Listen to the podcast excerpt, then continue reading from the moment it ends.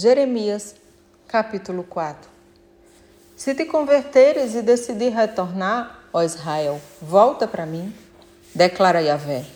Se afastares para longe de ti, a minha vista, todos esses teus ídolos horríveis, e não mais vagares distante da minha presença, se jurares pelo nome de Yahvé com sinceridade, fidelidade, justiça e retidão, então as nações serão por ele abençoadas e nele se gloriarão.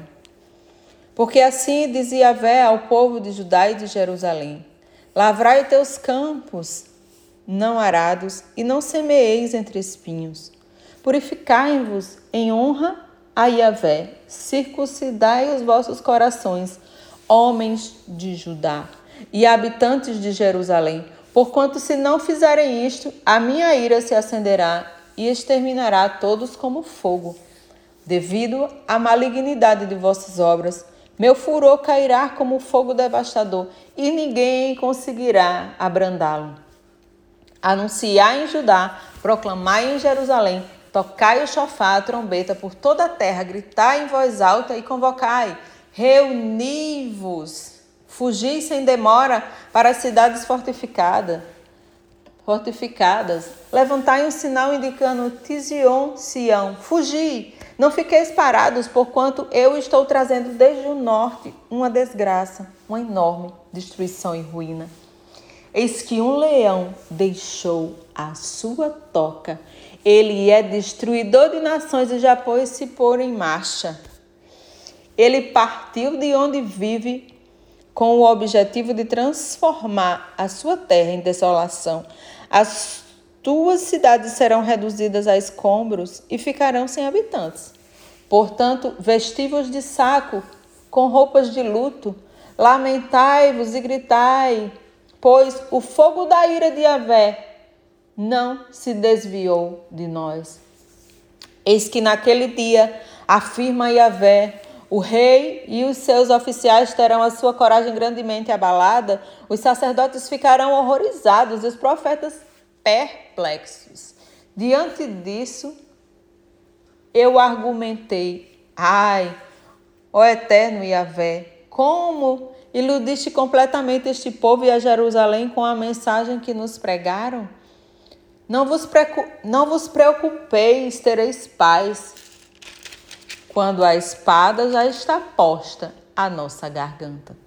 Naquele dia será dito a este povo e a Jerusalém: Eis que um vento escaldante que procede das dunas do deserto sopra na direção da minha filha, do meu povo, mas sua missão não é peneirar nem limpar. É de fato um vento muito forte e impetuoso que chega sob meu comando. Agora eu pronunciarei o meu juízo contra eles. Observai que ele se levanta como nuvens. Os seus carros de guerra são como um furacão e os seus cavalos são mais velozes do que as águias. Pobres de nós estamos perdidos. Ó Jerusalém, purifica teu coração da maldade para que sejas salva. Até quando acolherá planos malignos em teu íntimo? Ouve a é uma voz que vem proclamando desde Dan e anunciai a calamidade desde os montes de Efraim. Trazei, pois, todas essas notícias e alertas à memória das nações e proclamai contra Jerusalém. Eis que um exército inimigo está a caminho. Partiu de uma terra distante, já proferiu seu grito de guerra contra as cidades de Judá. Eles logo a cercarão como homens que guardam um campo com zelo, pois ela se rebelou contra mim. Oráculo de Yahvé. Tende bem claro diante dos olhos que teu procedimento e tuas nações e que trouxeram esta punição sobre ti. Sim, este teu castigo é muito severo e amargo, atinge até o mais profundo do teu coração. Ai, ai, que angústia, que tormento em minhas entranhas. Chego a me contorcer com... por causa desta dor. Sinto como se as paredes do meu coração não pudessem suportar tanto sofrimento. Não posso me aquietar e ficar em paz. Eis que já ouço o som do chofá, a trombeta, ouve o grito da terra. Eis que se anuncia uma desgraça. atrás da outra, e toda a terra será devastada em um instante. Todas as nações, barracas e tendas estarão destruídas, e os nossos abrigos, num momento, arrasados. Até quando eu verei o sinal erguido e ouvirei o som do chofá, da, da trombeta anunciando o perigo? Ora, meu povo é tolo e não usa a inteligência a seu favor. São imaturos como crianças e ainda não compreendem, todavia são espertos e hábeis para planejar e praticar tudo quanto é mal. Contudo, são ignorantes e insensatos quanto a escolher e fazer o bem. Então, eis que olhei para a terra e ela era sem forma e vazia.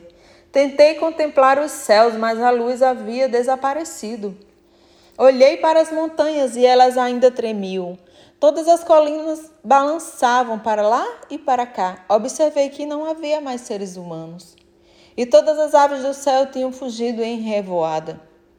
Contemplei a terra, antes fértil, e vi que tudo virou um deserto só. Todas as suas cidades jaziam em escombros, por causa do juízo do Senhor, por causa do poder do fogo da sua ira. Portanto, esta é a palavra de Yahvé. Eis que toda a terra ficará arrasada, embora eu não chegue a destruí-la por completo. Sendo assim, a terra passará por um tempo de luto e pranto. E o céu em cima escurecerá. Esta, pois, é a minha palavra. Eu decidi e assim proclamei. Não me arrependerei da minha decisão, tampouco voltarei atrás. Aos gritos de guerra e ao som do tropel dos cavaleiros e dos flecheiros, todos os habitantes da cidade batem em retirada. Alguns tentam se refugiar no meio dos arbustos, outros escalam as rochas, todas as cidades são rapidamente abandonadas e nenhum habitante lhe sobra. E tu, cidade devastada, que vais fazer da tua vida? Ora, por mais que te vistas de púrpura, por mais que te enfeites com finas joias de ouro, por mais que te alargues os teus olhos com todo tipo de pintura, em vão te embelezarás. Pois os teus amantes a desprezam, e o que querem mesmo é apenas tirar-te a vida. Eis que eu ouço um grito como de mulher em trabalho de parto, como a agonia de uma mulher ao dar à luz ao primeiro filho. Sim, é o grito da filha, a cidade de Sião, que geme ofegante e estende as suas mãos, clamando: Ai de mim! Estou desfalecendo, eis que minha vida corre perigo nas mãos dos assassinos.